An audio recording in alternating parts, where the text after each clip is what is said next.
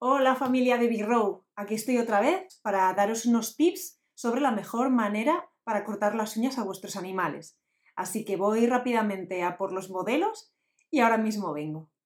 Voy a empezar con los gatos, que son los que más se nos resisten y soléis llevarlos a consulta solamente para cortar uñas y considero que muchas veces es un estrés innecesario para ellos pudiéndolo hacer en casa, de la manera adecuada, claro está porque lo más importante con los gatos sobre todo es el manejo y la confianza que te tengan a ti, pero sobre todo el manejo y hacerlo sin prisas, sin estreses y, de, haciendo que el gato esté lo más cómodo posible. Para los gatos yo utilizo este corta uñas pequeño, es más que suficiente. Y para empezar, pues podrías empezar acariciándole, hablándole, incluso dándole algo rico de comer, pero no es necesario. Lo más importante es el manejo de las manos, por lo general, a ningún gato y a muchos perros no les gusta que les acaricien las patas. Desde luego que si tenemos un gato ya mayor que pueda tener algún dolor de artrosis, es mucho más importante que le, manipulemos con muchísimo cuidado. Para cortar las uñas de un gato, tenemos que exteriorizarlas hacia afuera, para saber exactamente por dónde cortar. Uno de los miedos que soléis tener es de pasaros cortando y hacerle daño o hacerle incluso sangre. Eso no debería ocurrir si cortáis eh, solamente lo que es la punta de la uña. No hace falta cortar mucho más. Obviamente, si tenéis maña y estáis acostumbrados a hacerlo y un gato que no se pone a la defensiva, podéis cortar un poco más, pero en principio no sería necesario. Yo siempre digo que prefiero cortar más a menudo que pasarme y hacerle daño, porque eso va a hacer que la próxima vez que le vayáis a cortar las uñas se ponga a la defensiva y sea una lucha. Así que ponéis al gato y vosotros mismos en una posición cómoda. Incluso lo podéis dejar sobre una superficie donde a él le guste estar y poco a poco le vais agarrando las patas. ¿Veis? Mona está más que acostumbrado y ni me retira la pata. Si me la retira, pues dejáis que la retire y se la volvéis a coger en otro momento. Es importante exteriorizar las uñas no sé si lo apreciáis ahí, pero tiene unas uñas considerables. Y veis que tampoco se inmuta. Pues esto es lo que deberéis conseguir con vuestro gato. Incluso si todavía estás ganándote la confianza de tu gato o está resabiado porque en algún momento se le has hecho daño, siempre tienes la opción de una manta, de sujetarlo con una manta. Quizá necesites la ayuda de alguien más.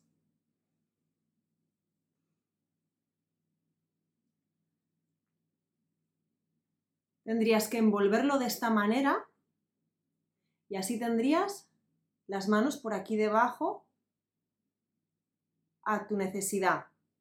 A veces también es necesario cubrir las patas de atrás para que no te golpee con ellas. Pero lo ideal de todo esto es que el gato no se sienta aprisionado. Cuanto más sujetemos al gato, peor se va a portar, porque va a querer escapar. Pero si tú le dejas libertad de movimientos, incluso si se agobia en un momento y él se quiere escapar, déjale. E inténtalo en dentro de unos 5 o 10 minutos. Si no tiene el día, déjalo para otro día que esté más tranquilo. Y desde luego, no reñir, no estresarse y no gritar. El siguiente paso sería el corte de la uña. Solamente voy a cortar lo que es la punta de la uña. Y veis que ni se entera si prácticamente es el manejo que, le vayamos a dar al gato. Pero obviamente si él ha tenido malas experiencias con cortes de uñas anteriores, pues obviamente no se va a dejar cortarlas bien en las siguientes. La de dentro es un poquito más complicada y sí que requiere una posición un poquito mejor. Y ahora las de atrás. Que para las de atrás yo suelo ponerlos así un poquitín panza arriba, siempre y cuando al gato le guste ponerse panza arriba. Y seguimos.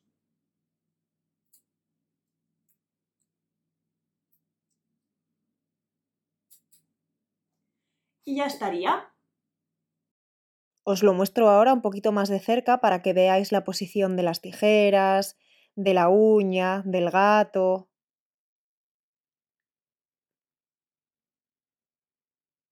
Y la de dentro, que es la más complicada. pero con un gato que colabora se hace más sencillo. Y las patitas de atrás. Ya veis que prácticamente no agarro a Monet. Y la última. Ahora vamos a ver cómo se haría en un perro. En un perro tendríamos que ver si es necesario cortar las uñas o no, porque muchas veces os guiáis por el oído, el clac, clac, clac, clac, clac que hacen al caminar.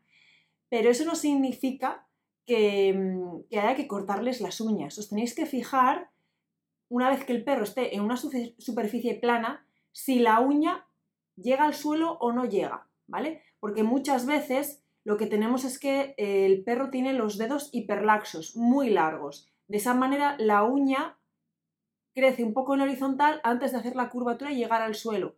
Y, son uñas que son muy, muy difíciles de gastar.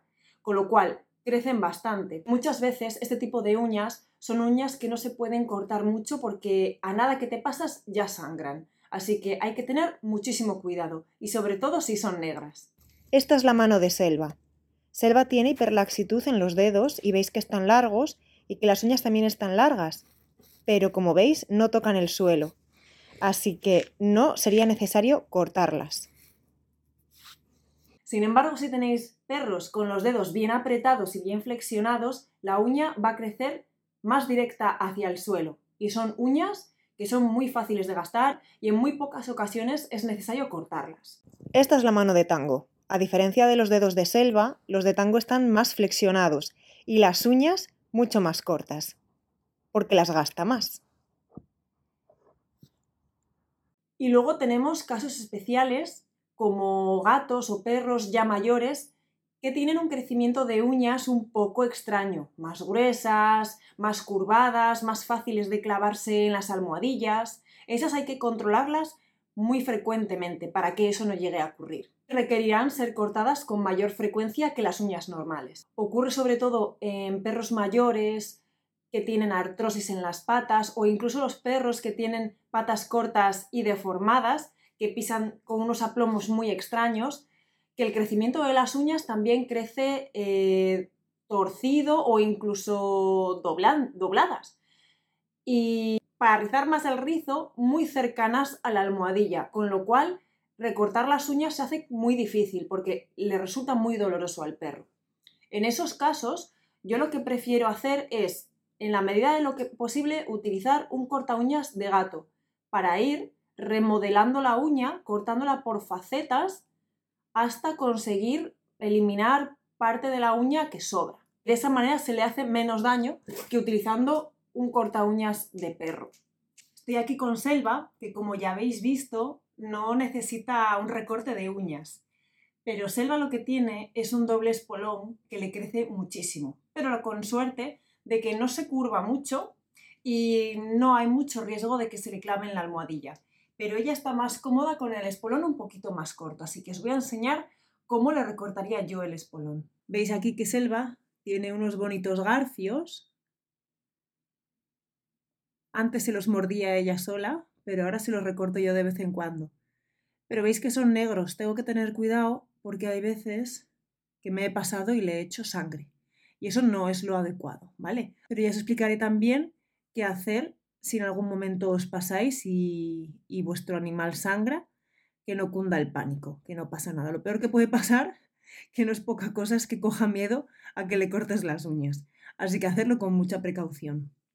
Bueno, pues cojo el corta uñas de perro, que en estos casos debería ser un corta uñas bastante potente para cortarle estas uñas tan gruesas y fuertes. Y yo voy cortando poco a poco. Por ejemplo, la punta aquí. ¿Veis? Aquí aún estoy lejos de hacerle sangre, así que corto un poquito más y no voy a cortar más. Aún veis que está bastante largo, pero prefiero de aquí en una semana, si lo veo así, cortárselo un poquito más e ir sobre seguro.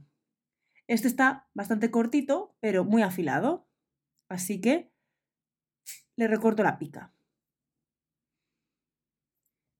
Y en esta uña lo que voy a hacer es enseñaros cómo cortaría la uña retorcida del típico perro que tiene patas cortas y también dobladas y que estaría muy cerca de, de la almohadilla, con lo cual habría que ir con muchísimo cuidado para no hacerle daño, porque muchas veces no le hacemos daño en la uña, sino que se lo hacemos a la almohadilla, al cortar, al cortar la uña, que roza mucho, roza mucho el corta uñas con la almohadilla y es lo que produce un pequeño corte en la almohadilla. Para evitarlo, yo lo que hago es ir recortando poco a poco, como modelando, es como como ir quitando por facetas, por lados, desde arriba, desde abajo.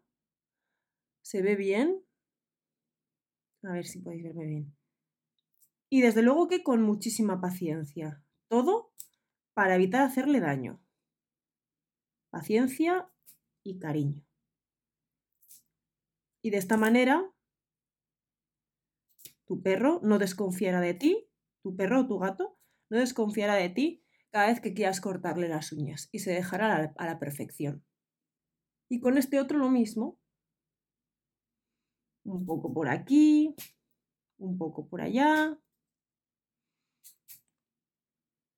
Importante también tener un buen corta uñas que esté afilado porque si no puede ser horrible.